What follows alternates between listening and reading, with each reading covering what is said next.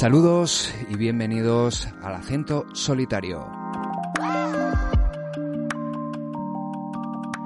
El programa errante de Radio Villalba en la 107.4 de la FM y también a través eh, de internet en www.colladovillalba.es pestaña multimedia.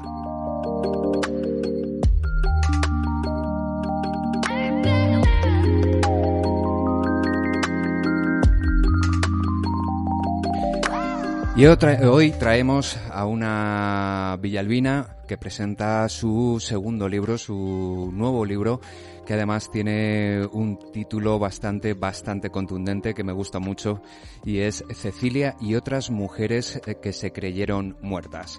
Y ella es Esther Arencibia Urien, su autora y a la que tenemos también aquí en el estudio. Muy buenos días. Buenos días, Oscar. ¿Qué tal? Muchísimas gracias por, por acompañarnos en esta mañana. Un placer, gracias a ti. Como digo, un título muy, muy contundente, Cecilia y otras mujeres que se creyeron muertas. Eh, cuéntanos un poco cómo es, mejor que la autora para comentarnos cómo, cómo sería la sinopsis de, que, de qué trata el libro. A ver, la novela es la historia de una mujer, Cecilia, eh, que desde uno, un punto de vista, unas coordenadas muy básicas, muy simples, humildes, de barrio, pues algo ocurre en su vida, algo, un hecho singular que la despierta. Y ese despertar genera en ella la llamada de la, de la sororidad. O sea, esa sensación que tenemos las mujeres, que creemos que estamos todas conectadas y que creemos que cuando nos miramos a los ojos nos lo estamos diciendo todo. Pues eso siente Cecilia. Se siente, Cecilia siente la llamada de la sororidad a raíz de un, de un hecho inusitado, para ella increíble, porque la pobre estaba educada en, en tres cosas y no más, como cualquier mujer de, de, de, esas, en fin, de esos orígenes sencillos en la España eh, de la posguerra, en el que la mujer tenía que ser ama de casa y poco más, que no hacía falta que fuera al colegio, en fin, una serie de circunstancias que hacen, la hacen a ella pues muy ignorante en, el, en, el, en la vida, muy ignorante. Y entonces, bueno, se va a trabajar, consigue un trabajito de asistente del asistente de la secretaria y está muy contenta porque ha conseguido un trabajo, nada menos que con un guionista, un guionista de cine. O sea, el cine, Dios mío, ¿qué sería eso para ella? Y bueno, pues este señor, Braulio Barulio, eh, pues pro provocará en ella una serie de eh, sufrimiento, dolor, eh, en fin, sufrirá, sufrirá muchísimo con él, mucho. Uh -huh. Y a raíz de ese dolor, reacciona. Y esa reacción le da sentido al libro. Uh -huh. No vamos a desvelar, es verdad que es un poco incógnita por lo que he leído también de la sinopsis. Creo que hay mucho escondido en este libro, por, por lo cual un poco profundizar también. Vamos a dejar que la gente lo lea porque sí. tiene, tiene eh, muchísima, muchísima amiga. También es verdad que aunque estés diciendo que es un, una historia dura, va a sufrir mucho, también usas eh, el recurso del humor para, para contar muchas cosas, ¿no? Sí, no, eh, no, lo puedo, no lo puedo evitar. Eso es completamente que me conoce sabe que soy, bueno, pues que para mí el sentido del humor es una necesidad vital. O sea, yo si no me río de lo que me pasa, no soy yo. Y bueno, pues sí, el humor surge, eh, siempre que escribo surge el humor, incluso en una, una, novela como esta, que podríamos llamarla, pues un thriller costumbrista, porque, porque pasan cosas muy malas dentro de un marco absolutamente de barrio, costumbrista, con madres que cuidan el honor de sus hijas, abuelas que también cuidan el honor de sus nietas y todo es así. Pero siempre que puedo le saco punta a las situaciones, uh -huh. ¿de acuerdo? O sea, el dolor es el dolor y sobre eso no, se puede, no te puedes reír.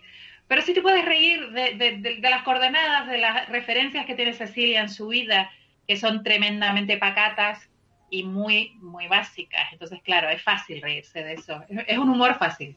Sí, sí, también es verdad que es muy real en el sentido de que aunque se sufra siempre hay momentos para el humor, siempre hay momentos cómicos, siempre se tiene que reír, pues más bien para protección psicológica de cualquier persona en cualquier momento de, la vida lo vemos, lo hemos visto además estás tocando un, un periodo muy duro que es la posguerra eh, y, y, lo claro, eh, incluso ahí la gente se reía y se lo pasa bien, incluso en los momentos eh, de pobreza, de hambre, de, de, muchas situaciones malas. El humor nunca ha desaparecido. Claro, claro. El humor yo creo que es el gran asidero, es la, es la herramienta a la que hay que agarrarse cuando todo va mal, cuando no queda nada, nada y, y ninguna razón para seguir adelante, pues hay que intentar sacar una sonrisa para, para, en fin, reírnos de nosotros mismos y seguir, seguir como sea, como sea. Y lo hace Cecilia, que es que se mete en un embolado bastante importante desde una ingenuidad supina.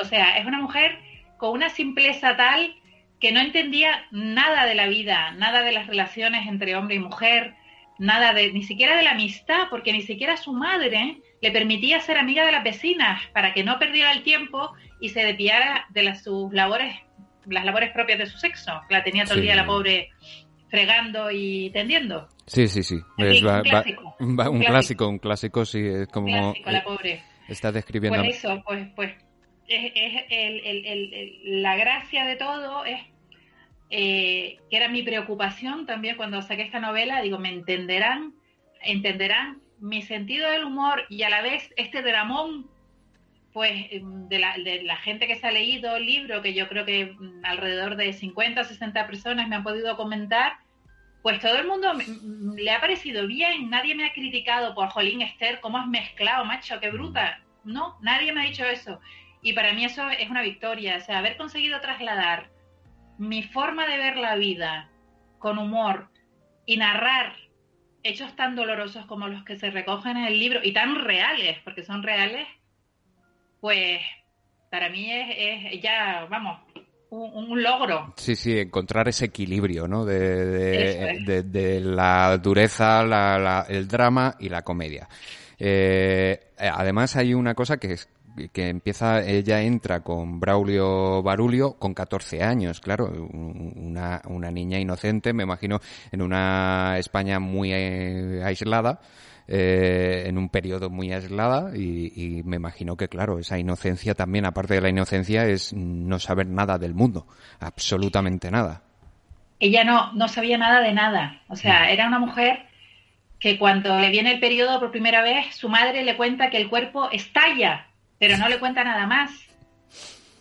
Ella no, es que no sabía ni para qué era eso, no sabía lo que podía pasar, no sabía nada, no sabía que, que, por qué su padre no estaba en casa, no sabía, eh, en fin, la madre no la llevaba ni a misa para que no aprendiera cosas que le pudieran enturbiar la mente.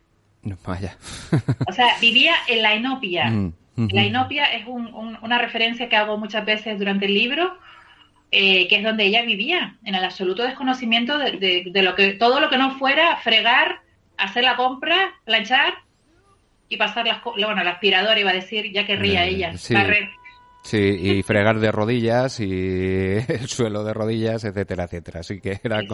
Porque ahí además esa cotina, cotina, Mm, lo... Gracias, me, he clavado. Eh, que es algo que en una de las referencias, una reseña que tienes escrita, eh, pone que la novela habla de una España que existe pero no sale en las noticias, que es el día a día de lo que estamos hablando, de una niña de 14 años que simplemente está para, para hacer cosas de mujeres de aquella, de, en aquella época que era para lo que estaban, ¿no? O para los que se lo consideraba. Eso es. El, el, el, o sea, es una mención, en cierto modo, poner en valor, una expresión que se usa mucho ahora, pues todas esas niñas que pasaron una infancia, eh, pues lejos de los juguetes, que, que, creyeron que ayudar a su madre era jugar, que no, que, que a lo mejor las, las fueron, fueron, apartadas del colegio, porque total, ¿para qué? Si vas a hacer lo mismo que yo, Afortunadamente eso hoy en día, pues supongo que será pues una excepción, ¿no? Ya hay otro otro otro estatus para la mujer, pero bueno, la, la época del libro eh, era algo muy común. Sí, sí. Sí, eh, además eh, lo que te iba a decir antes casi como si me estuvieses contando en parte la historia de mi madre. en serio, en serio, ¿eh? Ya con 14 años se tuvo que ir a, limpiar casas y a entrar a limpiar casas, incluido irse a Asturias para trabajar allí con un señor y una señora en una casa de Asturias, limpiando y siendo la, ama de, de la limpieza de la casa. O sea, que, que es algo muy... Es que es, me gusta mucho ese enfoque de algo eh, cotidiano, que es el, el, día a día, que es lo que vivimos todo el mundo que las cosas excepcionales que salen en la televisión o las grandes noticias no, vale, sí, nos maravillan porque sale en la televisión, pero nuestra vida diaria es esto. Así es. Y es, eh, es. bastante bonito. Oscar, los hechos se precipitan y ocurren muchas barbaridades.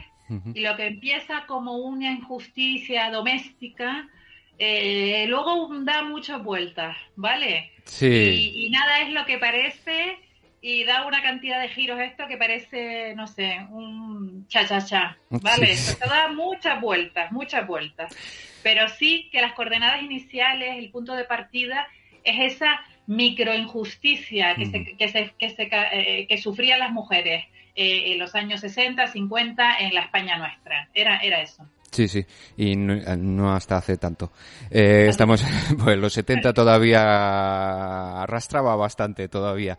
Eh, bueno, hay que decir que este Cecilia y otras mujeres que se creyeron muertas de Esther Arencibia Urien, con la que estamos hablando, eh, ¿con quién está editado? ¿Con quién Está editado con libros indie. Con libros indie. Una editorial que, que, precisamente lo que pretende es fomentar a los nuevos autores. Entonces, bueno, pues ha sido una suerte conocerlos porque ha ido todo muy bien, o sea, son grandes profesionales y sobre todo contar con el apoyo de alguien que sabe lo que eres, que por supuesto lee tu novela y, y te, la, te, la, te la valora, te la publica o no, y contar con, una editorial así tan innovadora, pues ha sido maravilloso, maravilloso. Porque normalmente las editoriales mm, quieran a gente conocida para vender. Claro. A una pobre don nadie como yo, doña nadie, como digo en la novela, pues, pues a ver, a ver quién es esta y qué ha escrito. Entonces, pues la verdad que ha sido una maravilla contar con libros indie. Vale, eh, le damos un aplauso a, libros, indie, eh, libros indie y ahora dónde podemos encontrarlo, que todavía no lo hemos dicho, dónde pueden encontrar, dónde podemos encontrar el, el, libro.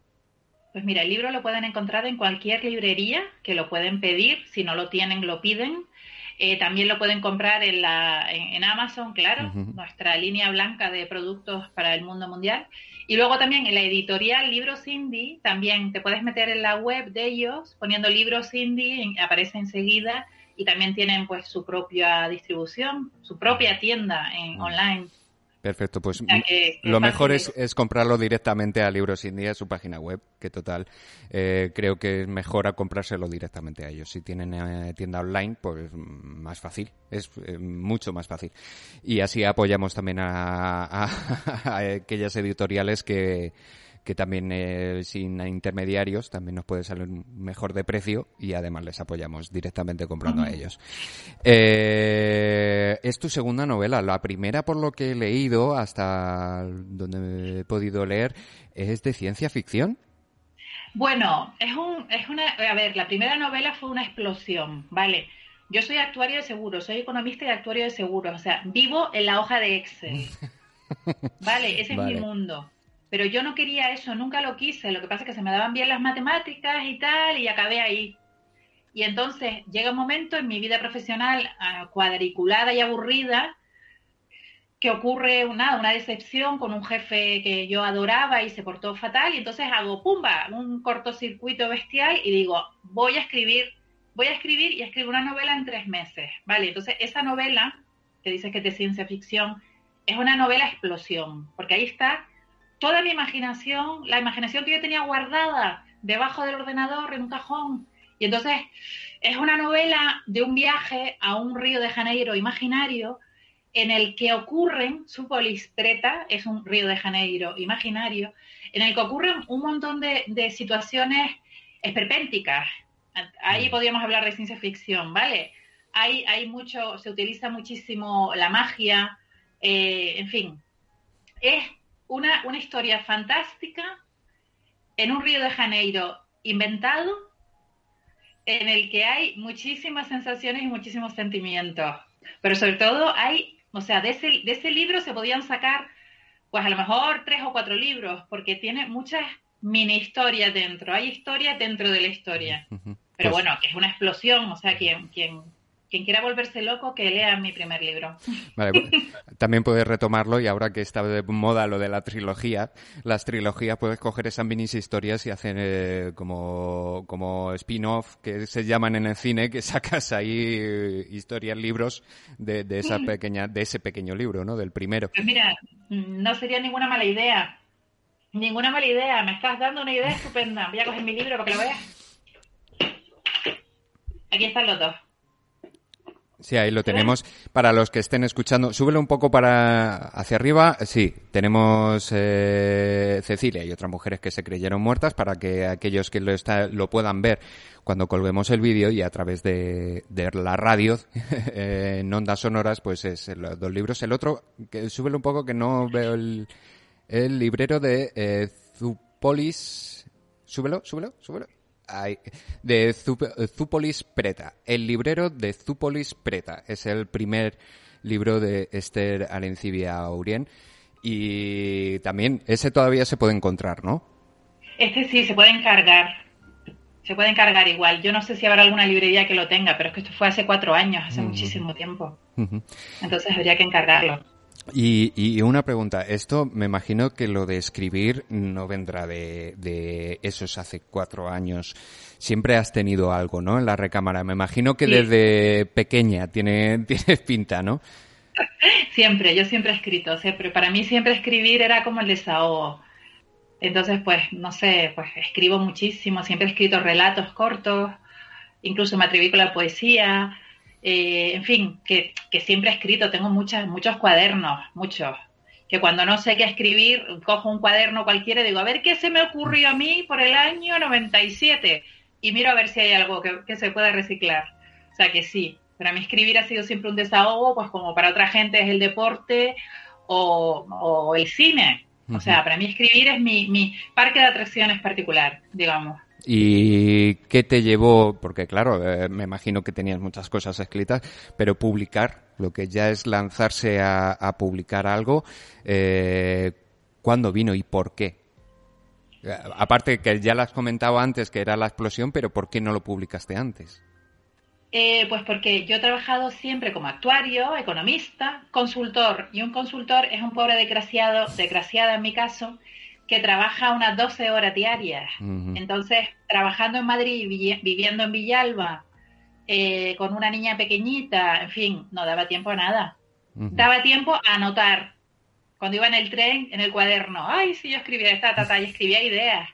Pero lo que es una novela, no. Y entonces, en ese momento, ¿por qué puedo escribir el libro? Pues porque me quedo en paro. Me quedo en paro y claro, el ritmo de consultoría, aplícalo a escribir una novela y claro, es que yo fui muy prolífica, fui rapidísima, en tres meses la tenía.